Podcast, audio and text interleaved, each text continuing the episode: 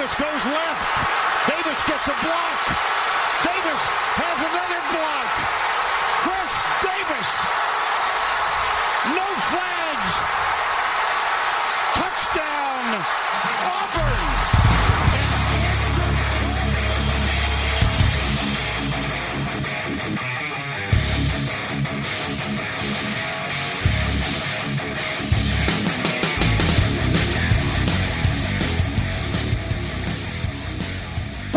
Fala, seus especialistas! Tá começando mais um No Flags. Aqui a gente expulsa a zebra se torce pra alguma franquia na NFL, a gente pode acabar te ofendendo. Eu sou Paulo Ricardo e mais uma semana a gente vem aqui contando os dias para começar a temporada da NFL. E antes de começar os nossos já tradicionais é, nossos já tradicionais previews de temporada, a gente tem mais esse e mais dois episódios. E a gente achou uma pauta legal para fazer nesses próximos dois episódios aqui, que vai ser os Breakout Players. Então a gente comenta as notícias e faz os Breakout Players da semana. E para fazer essa pauta que deve, deve dar é, é, colher pra sopa aqui, né? Pô, parece ser uma pauta legal de fazer. Tá comigo o Alan. Fala aí, Alan. E aí, bom, colher pra sopa, eu não conhecia essa expressão. Não, é, é bem. São caros esses É, é bem no interior. e o Kazu. Fala aí, Kazu. Ah, fala Paulo, fala Ana. Tudo bom, cara? Valeu. Kazu Beleza, salvando valeu, a vida porque o Mario está tentando aprender Python. Do, do, 2023. Isso foi a desculpa que ele arranjou, né? Aí tro- tro- corta pro Mario jogando algum jogo de videogame. lá. Aqui, ó, Python, caralho, seus otários. Consta, consta rumores que ele, na verdade, tá jogando Diablo... É, Diablo sei qual 4. número. Diablo não sei qual número. Pode ser, pode ser. Cara, é, antes da gente partir para as notícias da semana, então vamos falar um pouquinho do, das nossas, ah, nossas formas de apoio ao podcast. Então, a gente vai hoje ler as notícias e a gente pretende fazer a primeira divisão, os quatro jogadores Breakout Years da AFC essa semana, né? Da AFC Norte, a gente deve falar aqui na primeira, no primeiro blo- bloco antes de transformar o podcast, a, a segunda parte do podcast, em exclusivo para os nossos assinadores. Assinantes. Assinantes. Assinantes. Assinadores É, é- assinadores é eu, eu ia falar apoiadores. Misturei apoiadores com assinantes, assinadores. O... E o porquê que a gente faz isso? Porque pra gente conseguir manter o podcast, a gente ter a pauta organizadinha assim que nem chegou pra gente, e a gente conseguir é, tocar o podcast junto com as nossas vidas, com o nosso trabalho, a gente precisa de alguém é, trabalhando nessa pauta, fazendo, dando esse apoio pra gente. Hoje é o Jailson, lá do 49ers, 49 Golden Rush Brasil. É, ele tá fazendo esse trampo aí com a gente e a gente tem que ah, dar um presente pra ele por, porque a gente é muito bondoso todo final de mês. Então a gente consegue fazer isso graças a vocês serem bondosos com a gente e assinarem o nosso podcast. A gente tem duas opções para assinarem o podcast, que é o Waycast, que é um, ele gera um feed para você, então você pode colocar esse feed lá no iTunes ou nos, nos agregadores que você preferirem, né, no, no- sei lá, Podcast Addict, no Pocketcast, ou enfim. E você pode pagar ele apenas com cartão internacional em três tipos de pagamento. Mensal, e esse é ilimitado aí o tempo, então enquanto você tiver com ele, enquanto você não cancelar, ele vai ser cobrado lá 1,50 mensal no seu cartão. Você pode pagar 10 dólares e ter acesso até dezembro. É, é, Só que aí em janeiro do ano que vem você precisa ir lá e renovar, porque ele não renova automático. E a terceira opção são 5 dólares mensais é, para ajudar. É mais para ajudar a gente mais a manter o, o programa.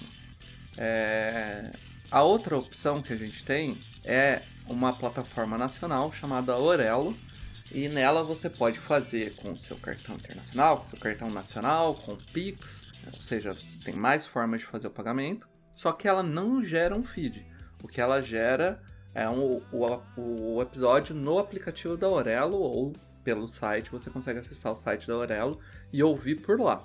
também funciona legal pra gente e custa 6 reais por mês. Esse também fica a renovação automática no seu celular, enquanto você não cancela. No, seu celular, no seu cartão, enquanto você não cancelar, vai ser cobrado lá os 6 reais e você vai ter acesso sem precisar pensar em renovar. Então essas foram as opções que a gente encontrou para disponibilizar os episódios do NoFlex para vocês. É, a gente agradece muito a, a quem já está colaborando e se puder divulgar para mais pessoas poderem ouvir e, e talvez é, a gente tenha essa primeira parte free, fala para eles, vai lá, ouve, são 40 minutos, é quase um podcast normal aí de NFL, né? Tipo, que a galera faz por aí, é um episódio de 40 minutos. Nossa, tem esses 40 minutos free. E aí continua num, numa segunda parte que vai normalmente lá perto das duas horas. Então apresenta essa parte free, é, faz essa propaganda e aí quem sabe a gente consegue mais assinantes aí. A ideia é na temporada a gente conseguir chegar naquele objetivo que a gente tinha no passado, que chegou perto, mas ainda não chegamos lá. É... A princípio é isso. E o Alan tem novidades aí sobre o Endzone 51, né, Alan? Temos novidades. Mas eu antes, sei, porque eu já, eu já assisti, já assisti o vídeo inteiro. Já. Antes das novidades, só queria falando no Jailson, né? A gente tava conversando do Jailson aí, com essa uhum. história do, dos apoiadores. E ele mandou aqui uma inclusão de pauta de última hora, e aí eu vou prestigiá-lo, né? Nosso amado produtor. Ele pediu para avisar a nossa audiência que hoje, dia de hoje exatamente, completam 10.004 dias que o Dallas Cowboys jogou a final de conferência pela última vez na, na história. Parabéns para o Dallas Cowboys por essa marca impressionante de 10 mil dias sem jogar uma final de conferência. que beleza. Rivalidade sempre. O produtor manda, o produtor manda, a gente tem que incluir. Né? Executamos ordens aqui. E falando do Endzone 51, temos novidades. Semana passada, na sexta-feira, eu soltei um vídeo sobre o. Na verdade, é, fala mais do James Harrison, mas a, a ideia por trás é o Mike Tomlin é, explicando no podcast, que ele foi no, hum. no, podcast do programa do Big Bang, é, e ele comenta lá sobre é, que ele treinou muitos jogadores especiais né, de defesa, tanto no. Ele era o coordenador defensivo daquela defesa do Tampa Bay é, de 2002, né, que foi uma das maiores defesas da história. É, e obviamente foi o técnico do, de Pittsburgh nas com as defesas de 2008 e 2010, que também foram algumas das melhores defesas da, da NFL nos últimos anos. É, e ele estava explicando, né? Perguntaram para ele como é que é jogar com jogadores assim tão acima da, da média, né? Tão fora da curva, e ele estava explicando é, como esses jogadores eh, são tão bons que eles fazem algumas coisas que fogem das regras, né? Então a defesa tem algumas regras previstas e de repente tem um cara lá que faz um negócio que tá na cabeça dele. Tipo, é, quem fazia muito isso era o Troy Polamalu, né? Tinha a, a, função dele era uma e ele lá fazia outra. Tem aquela Mas jogada tão... clá clássica dele do que o Pat McPhee fala, né? Que ele alinha na hora do do field do, do field goal, né? Ele alinha no lugar completamente errado, nada a ver o lugar que é. ele vai, simplesmente porque ele Mas que estragou, que... estragou a jogada deles. Né? Simplesmente né? porque o Polamalo sentiu que tinha alguma coisa esquisita ali, então ele mudou é. a posição dele. Então esses caras são, são tão geniais, né? É tão instintivo para eles que eles nem sabem por que eles estão fazendo, mas parece que eles sentem alguma, presente alguma coisa e faz um negócio que seria é, fora do que era previsto. E aí o Tony estava falando que quando você tem esse tipo de jogador, você tem que saber lidar é, e entender que eles mesmos às vezes não sabem porque eles estão fazendo aquelas coisas, né? Mas é, muitas vezes tem uma genialidade por trás que se você consegue entender por que, o porquê que ele fez aquilo e por que que deu certo, é, depois você passa, consegue ensinar isso para outros jogadores. Uhum. É, e aí passa a ser a nova regra da defesa. Tem algumas coisas que você não fazia no passado, você passa a fazer depois que você viu um, um desses jogadores especiais fazerem é, com uma inspiração meio que divina, assim, né? É, e aí deu, acaba, eles estão falando sobre o, o Super Bowl é, que, o, que eles ganharam juntos, né? O Big Ben e o Tony.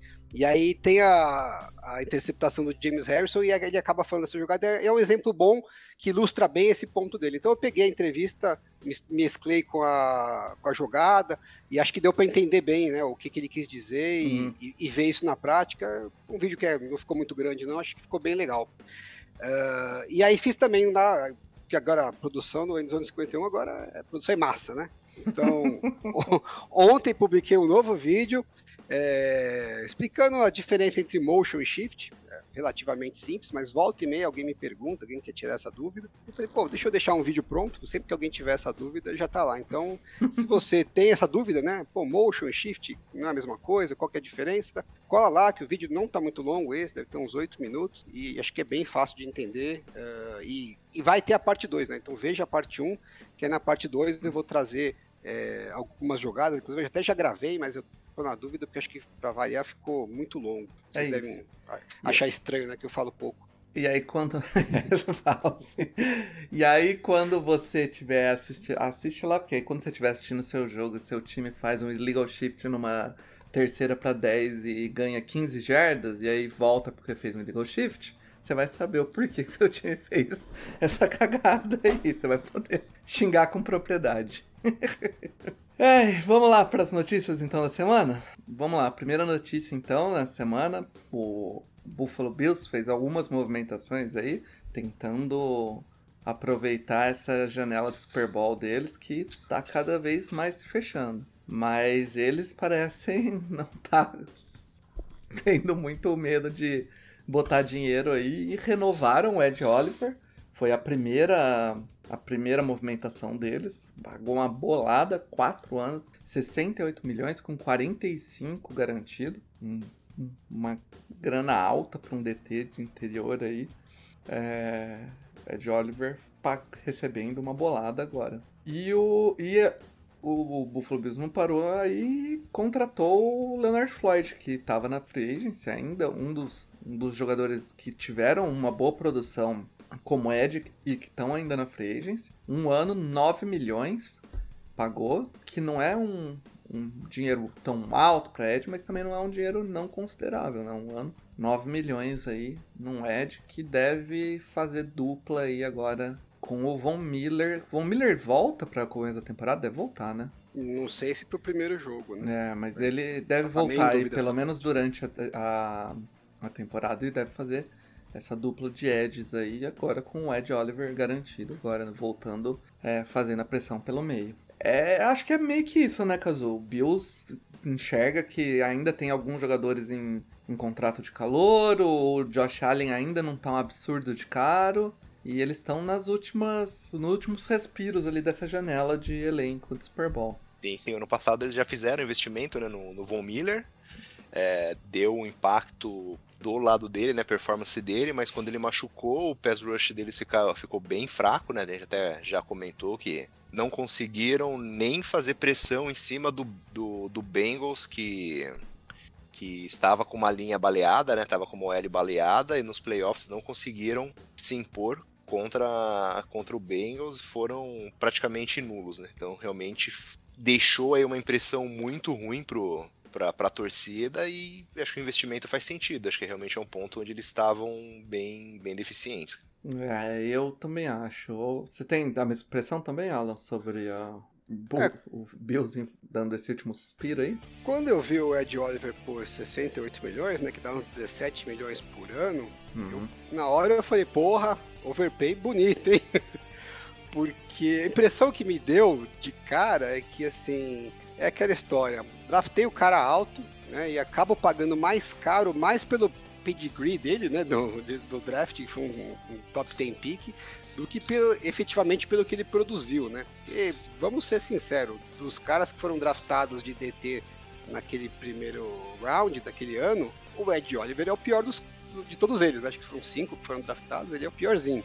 É, Não é um bust, né? Não chega a ser um bust, mas não, não alcançou as expectativas. É, é um, é um jogador sólido, né? E aí, pô, pô, 17 milhões para um DT sólido, tudo bem que o que ele faz de melhor é o pass rush, né? Mas ele não é espetacular no pass rush. Ele é Não, mas o, mer- o mercado de DT tá bizarro, bicho. É, então, mas aí eu cheguei depois nesse ponto, porque a pressão que eu tinha foi assim, ah, como ele. É aquela que o General Manager quer mostrar que ele não errou, né? Então ele falou, ah, eu draftei o cara e eu renovei com o cara, né? Então. É, porque na verdade ele errou, né? Se era pra draftar um DT, ele, ele, pegou, ele pegou a pior opção que tinha entre os, entre os top. Mas não chegou a ser um bust. Mas aí depois eu olhei, fui buscar o que, que os, os DTs saíram aí nos últimos anos, né? E assim, pelo menos ele não tá pagando o topo de mercado, né? E que outros DTs estão ganhando aqui na faixa de 20, 20 e poucos milhões. Então, assim, tá pagando um pouco menos. É, que o é um Dexter bom. Lawrence acabou de fechar por 21 por. É, média, ele não tá menos, no né? nível. Ele não tá no nível do Dexter Lawrence. né? Inclusive, acho que ele nem, se eu não me engano, ele nem é usado no, no Bills é, nos três downs, né? Porque ele Uhum. é tão ruim quanto o jogo corrido que normalmente primeira descida ele nem tá em campo. Então ele é um cara limitado, mas que ele é bem novo ainda, né? Se eu não me engano, ele tem 24, 25 anos, então é, teoricamente Bills tá garantindo aí os 3, 4 anos que deveriam ser os melhores anos da, da carreira dele, né? Então pode ser que ele ainda evolua um pouco mais e até possa fazer jus a esse contrato. É, eu não acho que é um puta negócio da China, mas é, cai no que você falou, Paulo. Eles acham, e com razão, né, que eles têm uma chance real de, de ser campeões. Uhum. E eles devem ter feito a conta assim: ah, tá bom, talvez não valha a pena pagar 17 milhões pro Ed Oliver, mas eu consigo fazer algo melhor com esse dinheiro, né? Consigo um cara melhor por aí. Ah, aí deve ter olhado e falado: não, então melhor gastar com esse, que é bom, não é ótimo, mas é bom. Então foi mais ou menos isso. E aí, assim, oi- 9 milhões no Leonardo Floyd eu também acho demais. Vejo ele fazer tudo isso. Mas eles estão meio que na estratégia do, do volume, né? Encheram de gente nessa, nessa DL. Eles pegaram também o Puna Ford, né? Uhum. Na, logo depois do draft. Gente acabou nem dando notícia aqui porque não era tão relevante, mas agora você, você soma no bolo, né? Então é uma renovação cara e mais duas adições para DL. Eles têm bastante peça na DL, né? Então dá para usar. é, tem cara que é só para pass rush, tem cara que para mais o jogo corrido, tem cara que é mais forte, tem cara que é mais ágil, tem cara que é mais alto. Então dá para usar um tipo de jogador para cada tipo de bloqueador que eles forem enfrentar. Então falta de opções não vai ter, né? É, acho que né, no volume eles deveriam conseguir montar aí uma unidade é, que fosse mais eficaz no pass rush, desde que o Von Miller volte saudável, né? Porque se o Von Miller não conseguir voltar do nível que ele estava, aí eu acho que é um monte de coadjuvantes. Não tem nenhum cara para resolver mesmo. Sim, faz sentido. É, a E segunda. o, Hum? e o Sean McDermott vai, vai chamar as formações nas jogadas de defesa novamente. Ah, ele. ele vai voltar a ser o o play Isso, caller. exatamente. é. É, vamos, vamos Um ver. ano atrasado, né? Porque depois daquele vexame do- dos 13 segundos lá em Kansas City, eu, se eu sou o técnico, eu te mando embora ou eu assumo. Não dá pra deixar mais na sua mão. Você não pode tomar um, um field goal com 13 segundos no, na- no jogo que vale a, fina- a vaga na final de conferência. né? É, a segunda notícia que eu tenho aqui é, é sobre o Dalvin Cook, ele tá nessa polêmica, se ele vai ser cortado do, do Vikings, se ele vai acabar sendo trocado, mas aparentemente no Vikings ele não fica mais. E surgiu aqui a, a notícia de que ele quase foi trocado pro, pro Dolphins, né? Pa- Aparentemente o Dolphins iria mandar terceira, uma pick de terceiro round por ele, mas no fim acabou usando essa mesma pick para draftar o Devon Achane de Texas A&M, o running back, e acabou não rolando. Então existe aí a possibilidade do Alvin Cook ser cortado na carne, né? Deixando, e e vai deixar é, um, um dinheirinho para trás aí o, o Dalvin Cook. Eu nem peguei exatamente qual que é o dead cap dele aqui, mas Acho que é pouco. Eu acho que é uns 3 milhões, eles liberam 11 de cap. Então tá difícil de não cortar o cara mesmo. É, deixa eu. Eu vou até confirmar aqui, mas aparentemente é isso. E, e vai popular essa, essa free agency aí tardia, que ainda tem uns nomes interessantes aí que ainda não saíram, né? O, é, é, é, na verdade, Alan, são 8 milhões de dead, libera ah, 11. Bom, que libera eu acertei. né? É. Aparentemente é isso.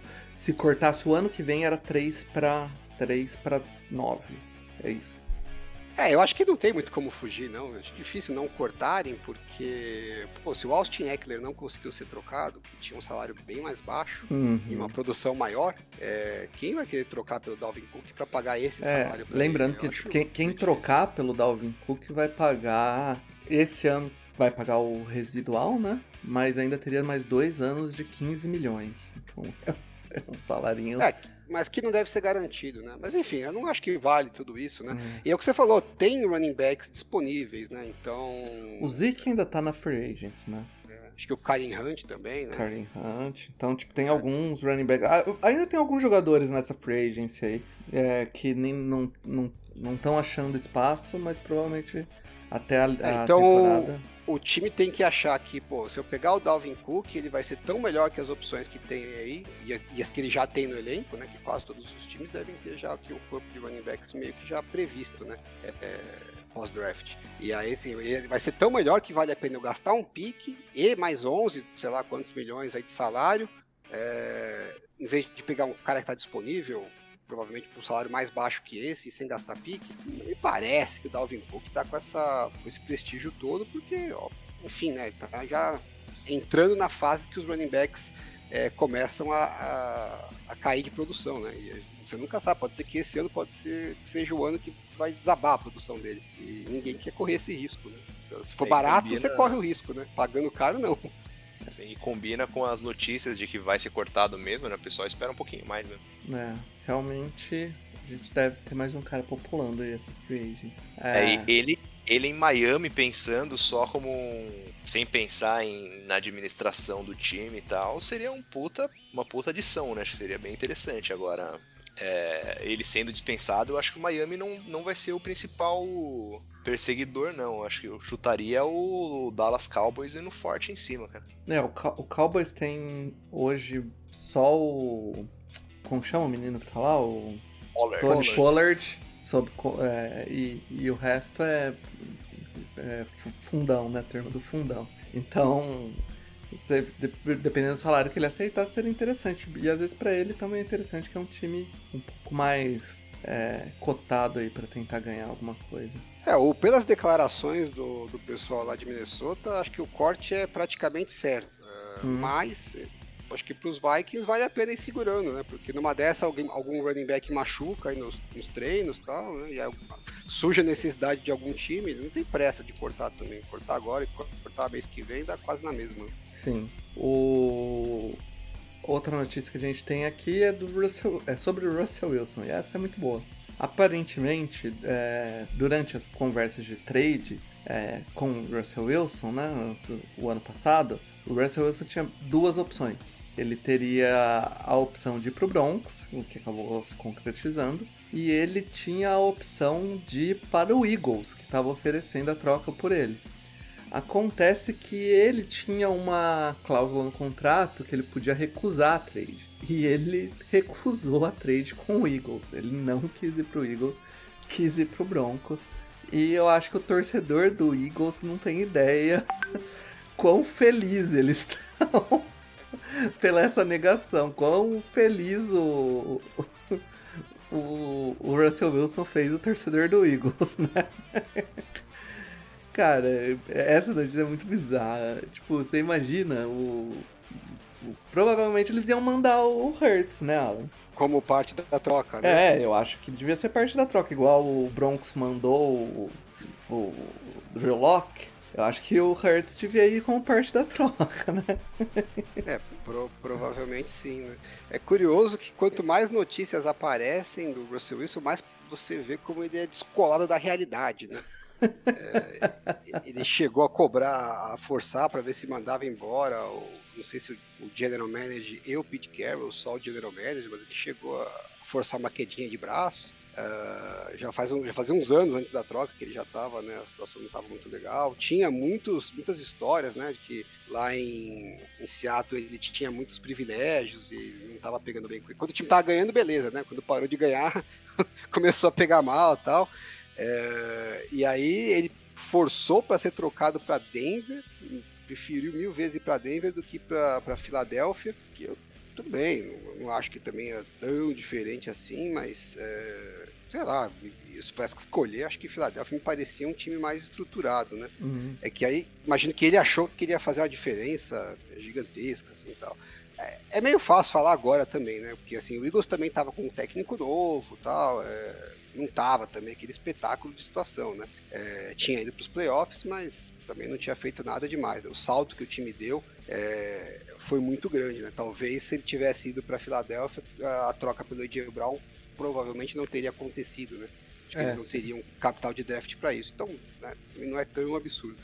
Mas enfim, é, acaba sendo curioso, né? E agora também tá pipocando notícia toda hora que a batata dele lá em Denver parece que não tá também, tá meio, tá semi-assando, parece que o Champeito já chegou e falou, ó, tá muita palhaçada isso aqui, e começou a sair notícias na mídia, aqueles rumorzinhos, né, é, ah, porque talvez uh, o Russell Wilson não está nem lutando pela, pelo seu legado, ele sim está lutando para ver se consegue manter o emprego. Uh, e a notícia sai, eu estava ouvindo o podcast do, do uh, The Athletic, né, o General Manager podcast, e eles estavam conversando sobre essa notícia em especial, né? E aí uma coisa que eles falaram, e um, um dos apresentadores é, é um ex-general manager, né? E eles estavam comentando que a notícia vinha com detalhes muito específicos, né? Que mostra que provavelmente alguém do time que vazou, né? Ou foi o próprio Sean Payton, ou alguém ligado ao Sean Payton que vazou essa informação. É, quando se vê esses detalhes muito específicos, é normalmente indica, indicação que veio alguma coisa de dentro. Então alguém lá de Denver, ou o Sean Payton, alguém próximo, ele tá querendo mandar um recado pro, pro seu Wilson, do tipo, ó, ou você entra na linha, ou a história vai ficar feia aqui. É, que, porra, se você pensar o que a gente tava pensando um ano atrás, né? Mudou a situação da água pro vinho, né? Ele tá. Parece que capaz dele se arrepender. Acho que ele tava melhor em Seattle, que lá pelo menos tava. O pessoal ainda fazia as vontades dele. Pois é, a galera achou que, tipo, a vinda de Sean Payton ia tranquilizar o Russell Wilson, mas eu acho que o Sean Payton vai botar pressão nesse Russell. Porque agora não tem mais desculpa nenhuma, né? Ou o Russell Wilson joga, ou ele é Fudeu, né? Porque o, o, trouxeram um técnico renomadíssimo e gastaram uma first pick pra trazer um técnico, né? Aí é. é vocês estão falando aí que ele recusou Filadélfia, mas ele recusou o Washington também, né? Grande Washington. Ah, mas aí a gente. a gente tá falando dos erros. Eu gosto de falar dos erros dele, não dos acertos.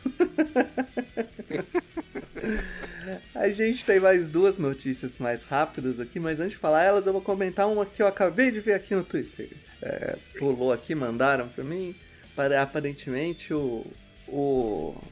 Deandre o, o, o, como chama? o manager do DeAndre Hopkins diz que ele estaria interessado em jogar por um time com quarterback jovem, interessado em.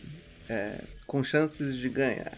A galera diz três times, né, que seriam os mais indicados para cobrir isso seriam o Chargers, o Jaguars e o e o próprio Eagles. Então são os três times mais que é onde os, os rumores estão mais fortes que estaria atrás do que o DeAndre Hopkins estaria mais interessado em, em estar. Vai acompanhar. Tradução, né? Quero um time com quarterback jovem que tenha cap para me pagar um pouco mais.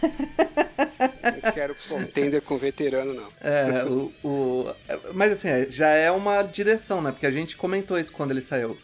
Qual vai ser o caminho que ele vai tomar? Ganhar um bom dinheiro e ir pra um time bosta? Ou aceitar ganhar um pouco menos, mas ir pra um time bom? Aí ele encontrou um meio do caminho. Ele falou: Eu quero ir pra um time bom, mas com um quarterback jovem que vai ter um pouco mais de dinheiro pra me pagar.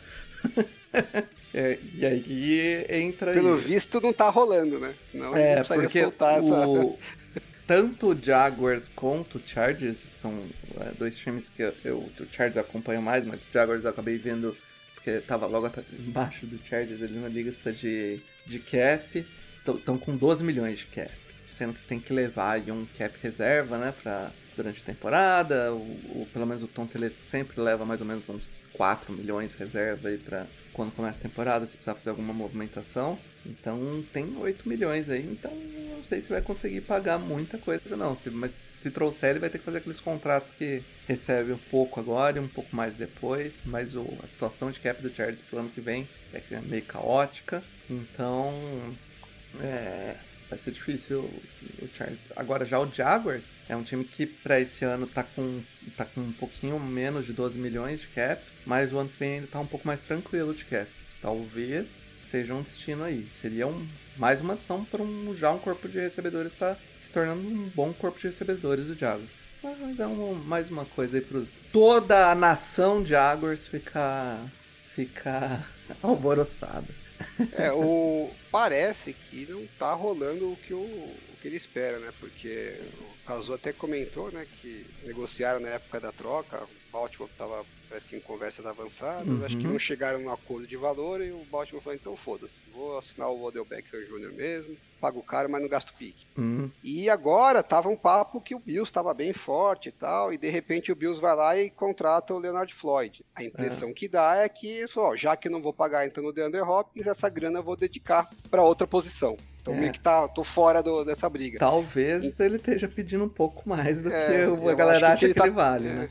Tá difícil ele achar alguém que queira pagar o que ele acha que ele merece. É, realmente. Então, ou ele baixa esse valor, ou talvez fique aí assistindo pela TV junto com a gente, né? Pode ouvir o podcast do No Flags aí, se ele quiser também.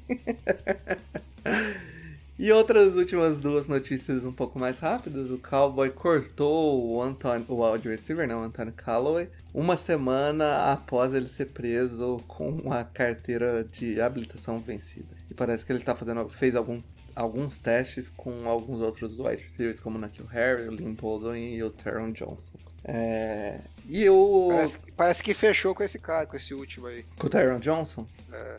O Nakil Harry, acho que ano que vem veremos ele na XFL. o, o Teron Johnson, ele passou pelo Chargers o primeiro ano do Herbert. Ele é bem. É um cara bem rápido, mas tropa bola que é uma beleza. É, o, e o corner Isaiah Rodgers foi, foi, está sendo investigado por apostas, mas ele admitiu que apostou mesmo. Então, mais um caso de apostas aí na liga, que nos leva para a última notícia, que é sobre o caso do Jameson Williams, que está suspenso, né, por ter apostado, e ele deu a declaração de que ele não tinha ideia sobre as políticas de aposta da NFL. O que nos leva à questão, Alan, quão um mal informados e dois, mal assessorados são esses jogadores da NFL, cara. Não é possível que eles não saibam o básico que é, tipo, sobre aposta, cara. Não, o que saiu uma matéria até no The Athletic, né, com entrevista com alguns jogadores, cinco jogadores é, anônimos, e todos eles falaram a mesma coisa, que também não sabiam tal. O que eles dizem é que eles sabiam que não podia apostar na NFL. Uhum. É, eles não sabiam que não podiam apostar em outros jogos dentro das instalações do time, né? É, mas a NFL, na época que saiu essas primeiras notícias, eu vi várias matérias falando, é, a NFL fala isso, né, e, e faz vários, é, manda vários materiais, tem reuniões marcadas disso online e tal. Provavelmente o que acontece é que assim, a NFL fez a parte dela para comunicar e os jogadores cagaram e andaram para isso, né? Tipo, nem prestou atenção no que, é. E como o time talvez não deva ter reforçado, coisa passou batido, né? Então, assim, a informação existe, é, mas ah, concordo com você, acho que o agente também deveria se preocupar oh. com isso, né? E agora, provavelmente, todos eles estão preocupados, é, mas eu acho que vai ter uma mudança, né? Porque provavelmente esses casos apareceram, mas que dá a entender que tem mais, tem mais ah, gente que, que, apostou e, e que não sabia e que talvez dê merda. Uh, e agora os times e os agentes vão estar mais preocupados em também reforçarem essa informação porque esses jogadores têm merda na cabeça, né? Então, se você não ficar toda hora lembrando para eles que não pode fazer merda, não pode sair embalada e quebrar tudo, não pode postar, eles fazem, sabendo eles já fazem merda, né? Toda hora tem um que sai preso aí na oficina. É, é, é, realmente bizarro isso, porque é, é, tipo, é o básico, né, cara? É, enfim, é triste. Mas vamos, acho que já tá bom, a gente pode ir pra pauta da semana, então. A gente tá já passando os próximos notícias. A semana não foi a semana mais forte de notícias, mas a pauta vai nos ajudar aí, nossa tema da semana. Então, uh, saiu uma matéria da, da PFF sobre os jogadores que podem ser breakout players é, da AFC e da NFC. O que acontece? O que é um breakout player? Explicando aqui. É o jogador que ele ainda não estourou e pode ser o ano que ele estoure aí, se torne um, um excelente jogador, uma estrela no time. O, a gente pegou essa matéria e a nossa ideia é passar, a, é passar os jogadores aqui do PFF, a gente comentar em cima deles se a gente concorda, não concorda, e trazer outras opções do time que a gente acha que pode se encaixar, que pode ser o breakout player aí do, de cada time da AFC. E aí, como manda o toque, a gente começa por quem, Alan? AFC Norte. AFC Norte. E aí agora vocês já sabem toda a sequência, porque é muito fácil prever. Vamos lá, cara. AFC Norte, a gente começa com o Baltimore Ravens, na qual aí a gente tem o, o nosso querido Kazu aqui pra, pra, pra, me salvar de precisar ler quem é o jogador, porque eu, eu realmente não conheço. é o Ed David Ojabo. E aí, Kazu? O que, que você acha sobre a... Eu acho que é uma é um bom nome da que foi uhum. listado na, no artigo, tá? Porque ele foi draftado machucado, né? Ele é um foi jogador do do coordinator no, no college, né? E aí depois ele acabou indo pro Ravens, foi draftado machucado. E nos poucos jogos que ele jogou, depois que, que ele voltou da lesão, ele foi bem. A gente teve um jogo do, de playoff contra, contra o Bagels que ele foi muito bem, teve, teve números bons, uma performance boa. E agora que o Ravens não renovou com os veteranaços né, que estavam jogando no ano passado, vai ficar baseado muito nele no Odafel Way aí para fazer a pressão no, do pass rush, tá? Acho que tem ele era um nome muito promissor mesmo, desde o ano passado, desde o draft, e não sabia como que ele ia retornar da lesão. Aparentemente ele retornou bem e a expectativa é bem alta em cima dele, cara. Qual que foi é... a lesão? Puta, não lembro. É Aquiles, tendão de Aquiles. Ixi. Lesão simples. É, é uma lesão zaça. É, mas é, é jogador de Ed, né? Você um time que tipo, não tem nenhuma estrela de Ed, assim, mas tem uma linha bem sólida, pode acabar se destacando mesmo. Mas esse Agora... seria o cara que você apostaria mais, Caso? Não, cara, o cara que eu mais apostaria é o Rashad Bateman. Uhum. É o uhum. wide receiver que o Ravens draftou há dois anos, né? Ah, agora vai ser o terceiro ano, né? É, na primeira rodada. E ele era a, é a promessa, né? Era a grande promessa de ser o wide receiver 1 do time. Só que aí com essa off-season, é, assim, estrelada, tumultuada, sei lá qual que é o termo certo, é, no ataque, ele acabou ficando um nome totalmente esquecido, né? Totalmente não, né? Mas bem esquecido.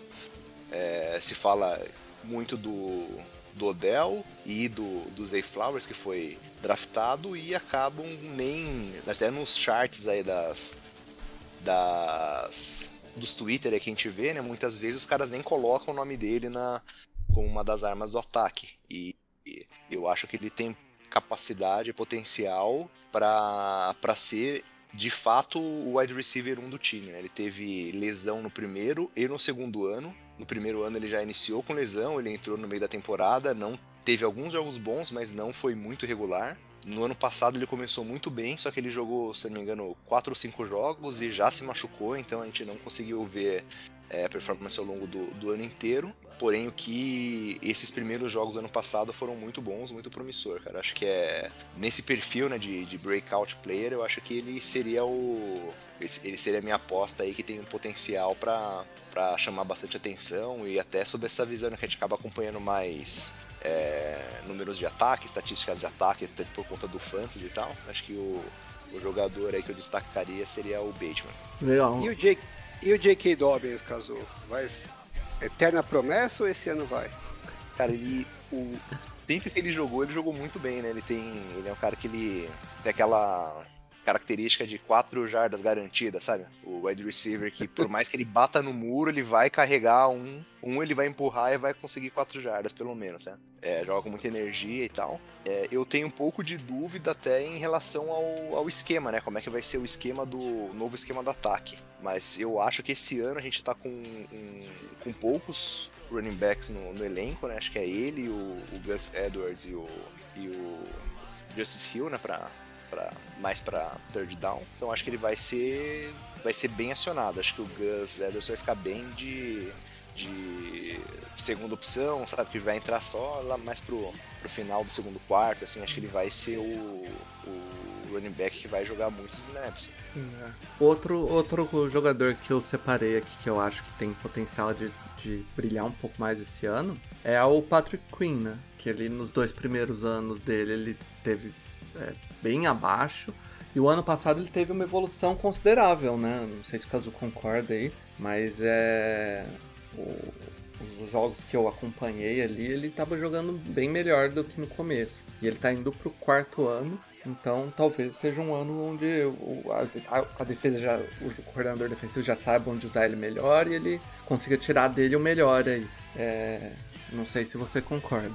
Eu acho que ele tem, tem esse potencial por conta da adição do, do Rocco Smith. Né? Depois uhum. que ele chegou, é, ele conseguiu, assim, acho que encaixou melhor né, o jogo dele. Ele ficou com acho, me, menos responsabilidades, até de, de instruir, organizar, ler, ler o ataque, né, organizar a defesa. O Rocco Smith faz isso muito bem.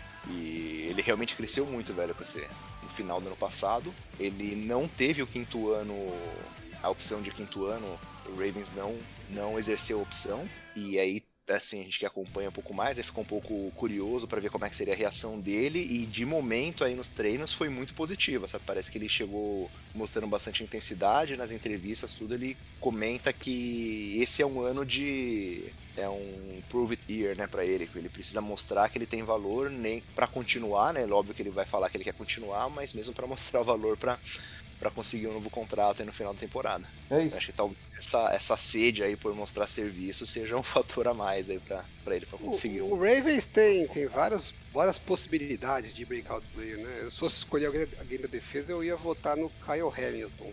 Mas eu não escolhi alguém da defesa. O meu voto de breakout player pro Ravens é Isaiah Likely. Que se eu, sempre que eu puder votar num Tyrande, eu vou votar num Tyrande.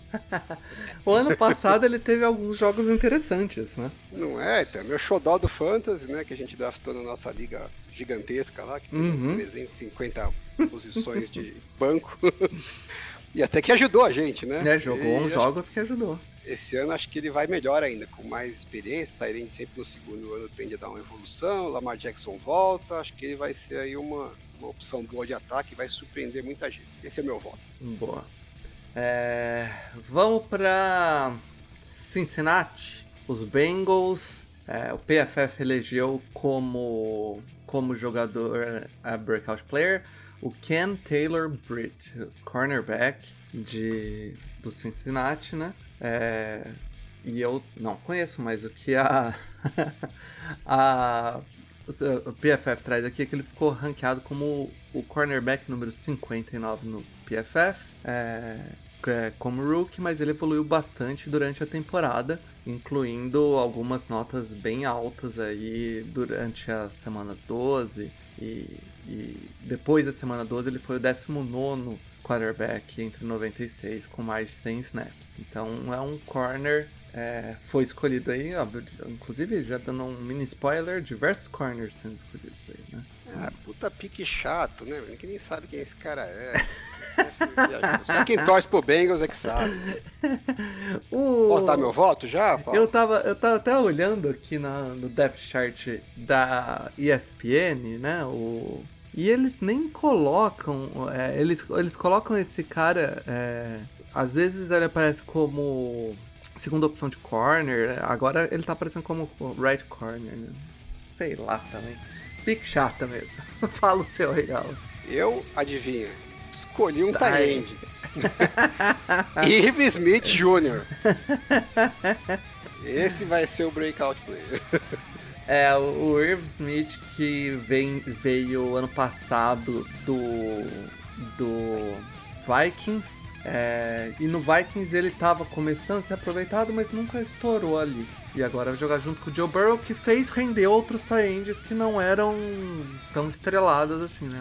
É, eu acho que o Smith até possivelmente é o mais talentoso desses que passaram aí uhum. nessa, nessa, rotação de Tyrants. É, o problema dele é se manter saudável, né? Acho que se ele se mantiver saudável, ele vai ter bastante oportunidade nesse ataque aí para produzir. É. Você separou algum, Caso? É, eu também tinha separado mesmo, cara. Acho que é o. É, eu, eu dei uma olhada na lista aqui do, do Bengals, né? E, o, muita gente, né? e a, maioria não, são jogadores mais estabelecidos, né? Não, eles não têm muitos jogadores que podem estourar, assim. Ou os que tem, você fala, esse cara não vai estourar, né? Que é mais não. Só se estourar o joelho. pode ser também. Eu, eu, o único que eu separei, pode, talvez é, possa vir a colaborar mais, ganhar mais espaço é o Osai, né? O Joseph Osai, o Ed que que apareceu um pouco ano passado, mas é, esse ano talvez dê uma, um salto de evolução aí e comece a ter mais espaço é, na rotação da linha, mas também nada excepcional. Acho que o É, é difícil, é, é, difícil ele ter muito volume com o Sam Hubbard e o Trey Hendrickson na frente sim, dele, né? Sim. A não ser que tenha alguma lesão ali, provavelmente ele não vai ter tanto sim. volume snap. É, é um time onde eu acho que a, Irv Smith é uma grande unanimidade aí como breakout player. Muito mais legal que Ken Taylor Bridge, senhor, senhor PFF. e aí, falando no, como eles gostam de cornerback, pro Cleveland Browns, o, o PFF escolheu o Martin Emerson, o cornerback também. É, e aí, eles colocam aqui sobre sobre o, o Martin Emerson, né? Que ele também foi rookie e ele teve 72.5 de nota no PFF, foi ranqueado é, 23 cornerback, é, forçando 20% de incompletions. É, então, vamos ver aí. Eu, eu, sinceramente, não tenho ideia quem, quem seja o menino. É, com certeza teremos melhores opções que ele. Certo, Kazu? Qual é a sua opção melhor do que a do PFF? Deshaun Watson, né? Esse é comeback player, você tá roubando. Não, brincadeira, é o. Quem aposta aí nesse, nesse critério de breakout é o Peoples Jones, cara. É o Donovan People Jones. Isso, é o wide receiver ele mostrou uma boa conexão, né, um bom entrosamento com, com o Deshaun e acho que ainda é, com uma com os outros alvos, né, a Mari Cooper e o Elijah Moore, acho que ele vai ter mais, mais espaço, ele vai conseguir ter uma boa produção mesmo com a concorrência dos outros wide receivers, cara. É, o, o Donovan Jones é esse cara que todo ano parece que ele vai ser breakout, né? Ele é, joga... vê potencial, né? Vê potencial, mas... Ele joga bem, mas parece que tipo, não, não dá essa, breakout mesmo. Não sei se, se você vê diferente aí, Alan. É, não sei se ele tem bola para ser esse breakout player. Acho que é um. parece, né, pelo que eu vi dele, um bom wide receiver para compor o elenco. Não sei se ele tem esse, essa marcha extra para subir de patamar, né? É, eu ia votar em mais um Tyrande. Eu ia votar no, no. Que eu acho que nunca ele estourou mesmo, mas eu achei que parecia um pouco roubado, assim, votar no Joko. Apesar que ele não teve o breakout year dele ainda, né? Teve alguns breakouts. Uh, Semana. Parte de temporada, assim, né? Mas eu vou voltar no, em outro wide receiver. Eu acho que o Elijah Moore tem mais, ah. uh, tem mais chance, mais potencial de estourar do que o Peoples Jones, na minha opinião apesar dele ter feito menos ainda na, na NFL, mas eu vou dar o desconto de que ele recebia passe do Zach Wilson. é, realmente é, um, é uma boa aposta. O Elijah Moore estava entre os que eu tinha anotado aqui. É, é, vem, vem para um time que espera que o quarterback volte a jogar como jogava em Houston. E se voltar, ele é um encaixe bom, né? Porque ele, ele complementa bem o Amari Cooper e o Donovan People Jones. ele recebe umas splash plays mais interessantes aí, né? Apesar de que tem o Marquis Godwin aí também. Mas enfim. É, é uma boa. Elijah Moore é uma realmente é uma boa. Muito melhor que o cornerback que colocaram. O outro cara que eu anotei aqui, tirando esses dois, é o, o Jock, né? O Jeremy Owosu Koramo, Koramoa, que é o, o linebacker. E ele também chegou com bastante hype aí pro, do draft, né? Mas acabou que não conseguiu se consolidar. Teve duas temporadas razoavelmente sólidas aí, principalmente é, na cobertura, né? Mas a, eu acho que esse é um ano que ele pode acabar dando um passo a mais e estabelecendo como um dos líderes dessa defesa. Que precisa, né? A defesa do, e, do Browns precisa. E, e eles estão com, com, o coordenador defensivo novo, né? É, que é o Schwartz, que uhum. foi até o coordenador defensivo do Eagles quando eles foram ganhar o Super Bowl. E o Schwartz gosta de ser bem agressivo numas blitz aí, de ser descida, capaz que ele seja usado um pouco mais é, de forma um pouco mais agressiva, de repente pipoca aí uns, uns sacks para ele e tal. Tem uma chance dele ganhar um destaque. E sempre que tem uma mudança, né? Pode ser que o cara seja usado de uma forma que acabe potencializando as características dele. Então, só, só de estar tá mudando o técnico tem uma chance É uma boa chance. Melhorar. É isso. E para fechar a AFC Norte, a gente tem o Pittsburgh Steelers. É, o Steelers, o PFF colocou como breakout player o Kenny Pickett, quarterback, que entrou ano passado e teve alguns bons jogos, outros nem tanto. Mas é, é aqui eu acho que o, que o PFF foi um pouco mais divertido. Eu queria tanto que o Mário tivesse no programa só nesse momento para ouvir a opinião dele sobre o Kenny Pickett como breakout player. Mário, que é o maior defensor do, do Kenny Pickett no No Ama, ele ama. Adoro o jogador, adoro o jogador. É, eu acho que até pode ser, né? Quarterback sempre tem essa possibilidade, mas acho que breakout é um pouco demais, assim, sei lá. Não consigo ver um salto tão grande logo de cara, assim, no, no Pickett, uhum. né? Acho que uma evolução é viável. E, e é, tem tantos candidatos bons, né? No, no eu sei quem você vai votar. Adivinha. Imagine a posição. e essa é uma boa, porque ele estava entre os meus também. Eu quase, quase votei no running back, se vocês quiserem uma sugestão aí. É, Jalen Warren é uma boa, é uma boa aposta, mas eu vou de Fryermuth, o é. Tyrande. Eu acho que o Pat Fryermuth é, teve uma boa temporada no passado, uhum. né? Foi uma boa surpresa. E eu acho que uma evoluçãozinha aí seria bem razoável, até porque é, é de se esperar que o Kenny Pickett evolua, né?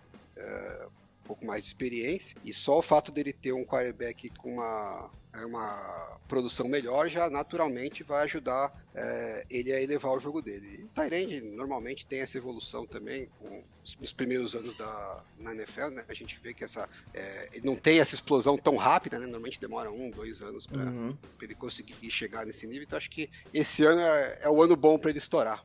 É, eu também tinha colocado ele. Eu acho que aí era um, era uma boa, porque ele já teve um bom ano no começo, no, no primeiro ano dele, e e tem tudo para ter um, um, próximo ano melhor. E, e quarterback ah, tendo um bom tie-end acaba recebendo um volume, ainda mais numa, num quadro de wide receivers aí que não tem grandes nomes. Então ele pode acabar se destacando e recebendo um, uma boa quantidade de bolas. É...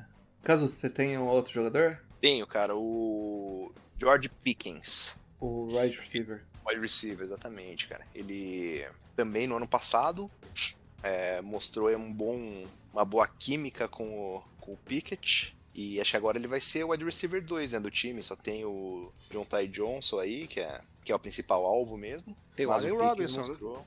É, tem o Allen Robinson. Mas o, e o George Pickens mostrou uma, um bom potencial. Acho que ele vai ser. Chuto aí que ele vai dividir bem aí com, com o Johnson aí, os targets. Ele parece, parece ser bolão esse cara, né? Sim, sim. Parece eu fiquei bem impressionado com ele também. Eu só votei no Firebird porque ele é Tyrant. É. Já comenta então do running back aí também, Alan, porque é uma boa. Ó, eu acho que o Jalen Warren, é, para mim, já, já jogou melhor que o Najee Harris ano passado. É, se não fosse o pedigree né, de ser draftado no primeiro round, é, eu acho que a posição dele estaria bem é, ameaçada. E eu acho que ele só precisa de uma chance melhorzinha, assim, uma lesãozinha no Najee Harris, aquela, aquela que ele fique umas 3, 4 semanas fora. Eu acho que ele perde a posição de vez. Né? Então, acabei não votando nele porque eu acho que ele depende um pouco da, de ter chance, né? é, de, ter, de ter um pouco mais de volume. Mas eu acho que o futuro, se tivesse que apostar em um dos dois running backs para o futuro, eu acho que o Jalen Warren parece que é mais promissor que o, que o Najee Harris. É, grande decepção o Najee Harris, né? quem diria? Quem diria? É... mas é isso, cara. A, a gente vai agora para a FC Sul, mas antes a gente vai subir o PO. Então, se você quer continuar ouvindo aí, se a gente ainda não falou do seu time, ah, você tem as opções que a gente falou no começo lá para assinar o podcast, né? O Orelo ou o Acast. Então, cogite assinar porque a gente ainda tem mais três divisões para continuar falando os breakout players do ano. Beleza? Vamos subindo então a paywall. Não pode passar! Acabou a mamata! Você não vai passar! E é um selvagem porteiro do Enem!